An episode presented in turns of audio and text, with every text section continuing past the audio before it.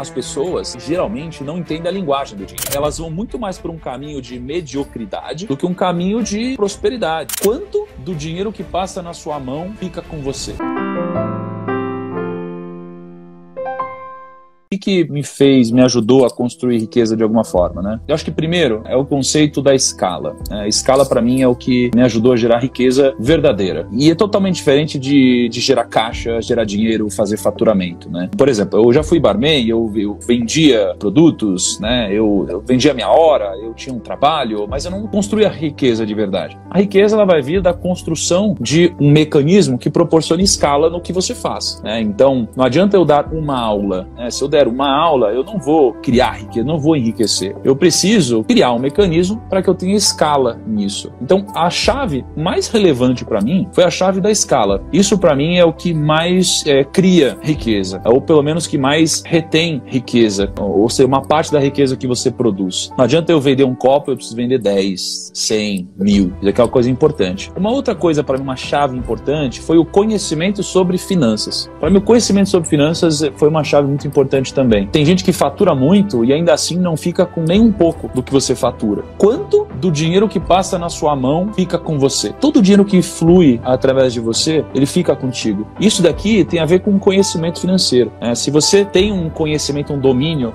financeiro, você consegue reter parte do patrimônio que passa na sua mão, você consegue investir melhor o patrimônio que fica na sua mão e você consegue fazer melhores negócios. Só que o investir não tem a ver só com você ir na bolsa e comprar uma ação, você ir no tesouro e comprar um título do tesouro. O investir tem a ver com você plantar sementes que vão crescer de alguma forma. Então, quando eu leio um livro, eu estou investindo. Quando eu faço um curso, eu estou aprendendo é, e estou investindo também. Quando eu invisto numa ação, eu estou também investindo. Então, investir é um conceito um pouco mais amplo do que só jogar uma parte do seu dinheiro no mercado financeiro. Então, acho que o conhecimento e o domínio sobre o mundo das finanças também foi uma chave para mim. A terceira chave, eu diria que foi a chave de você ter conselheiros, é, de você ir ativamente atrás de conselheiro. Quando a gente tem algum problema, né, a gente naturalmente se desespera, porque a gente tem um problema, tem uma barreira, a gente está de cara com uma parede, todos nós temos os nossos problemas. E muitas pessoas aqui estão infelizes com o trabalho, estão infelizes com a sua vida, estão infelizes com a sua situação financeira. E nesse momento a gente tem muitos problemas. E o problema é muitas vezes tem uma sensação de a gente bater de frente com uma parede e não saber como sair disso, como passar por isso. E para mim, você simplesmente usar uma chave, né, que para mim é a chave do conselheiro, do quem, da pessoa, não é do que eu faço para resolver esse problema,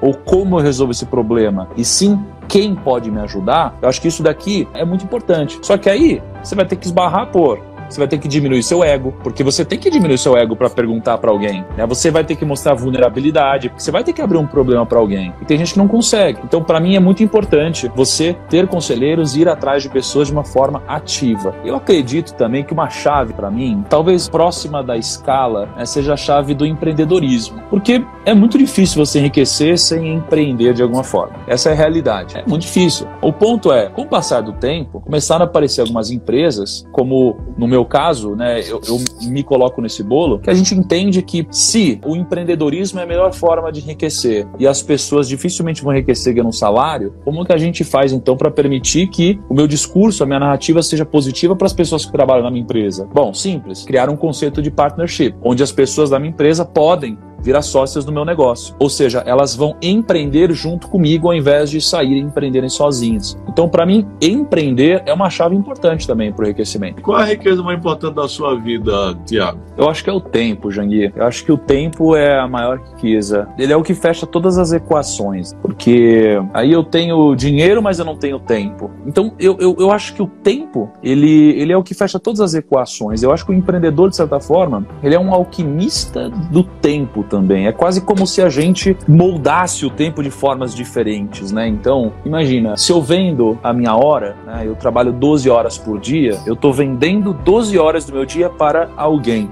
que está me pagando o valor das minhas horas. Só que se o dia só tem 24 horas, eu preciso fazer uma alquimia para que eu consiga trabalhar ao invés de 12, 120 horas por dia para eu ganhar mais dinheiro. E como que eu faço isso? Através da escala. Então eu sempre preciso fazer esse jogo do tempo. Quando eu abro mão de um gasto hoje para investir no futuro, eu estou abrindo mão disso e deixando o tempo trabalhar para mim. Né? Então quanto mais tempo eu consigo de alguma forma aglomerar aqui, mais riqueza eu construo. E para mim, o dinheiro, ele é tempo. E o tempo, ele é um ativo mais valioso que a gente tem. Só que mesmo sendo o ativo mais valioso que a gente tem e sendo impossível comprar tempo, as pessoas insistem em vender o seu tempo e muitas vezes vender barato. Quando você tem uma graduação tradicional que te forma em, sei lá, X mil anos aqui, vamos pegar medicina, né? Pô, sei lá, às vezes se forma em 10 anos. Se existisse uma forma, se existisse, de você se formar em uma semana, você pagaria mais do que o curso de medicina, porque você economizaria 10 anos. Então, quando você está vendendo um produto ou serviço, se você conseguir fazer uma alquimia positiva de tempo, né, uma assimetria positiva, né, nesse caso, para o seu cliente e economizar tempo, ou fazer ele ganhar mais tempo, ou valorizar o tempo dele, melhor. Então veja, se uh, eu vendo um treinamento que vai fazer a pessoa do outro lado e ficar mais valorizada no mercado, a hora dela agora vale mais. Então agora ela ganha mais tempo porque ela pode trabalhar menos para ganhar a mesma coisa ou trabalhar a mesma coisa para ganhar mais. Então, para mim, o grande segredo de tudo é o tempo. É o tempo que desbloqueia tudo, é o tempo que fecha todas as equações. Né? E o tempo, aliado a essa liberdade, cara, para mim é, é, a grande, é a grande chave, é o ativo mais poderoso que existe. Então, eu, eu, eu olho um pouquinho para um, um grande privilégio misturado com um pouquinho de sorte e muito trabalho, na minha vida, eu consegui atingir um grau de liberdade financeira relativamente cedo. E eu ter atingido isso na minha idade, eu tenho uma boa liberdade na minha vida. É muito melhor do que eu atingir a minha liberdade aos 80 anos de idade, porque mais cedo eu tenho mais tempo para desfrutar desse tempo. Por isso que quando o dinheiro deixa de ser um problema, você pode focar no que realmente importa. A nossa vida não se trata só sobre dinheiro. Na verdade, o dinheiro só é um problema até você ter o suficiente. Quando você tem o suficiente, cara, ele não faz mais uma parte tão relevante assim da sua vida que você pode focar no que é mais importante para você. Tem gente que ensina que ter liberdade financeira é ter pelo menos 100 vezes mais do que ela gasta no mês. Na sua ótica, o que consiste a liberdade financeira? Se esse conceito está correto? Cara, eu eu, eu não concordo com esse número, né? Porque a liberdade financeira, para mim, é o momento quando você tem um capital suficiente para que investido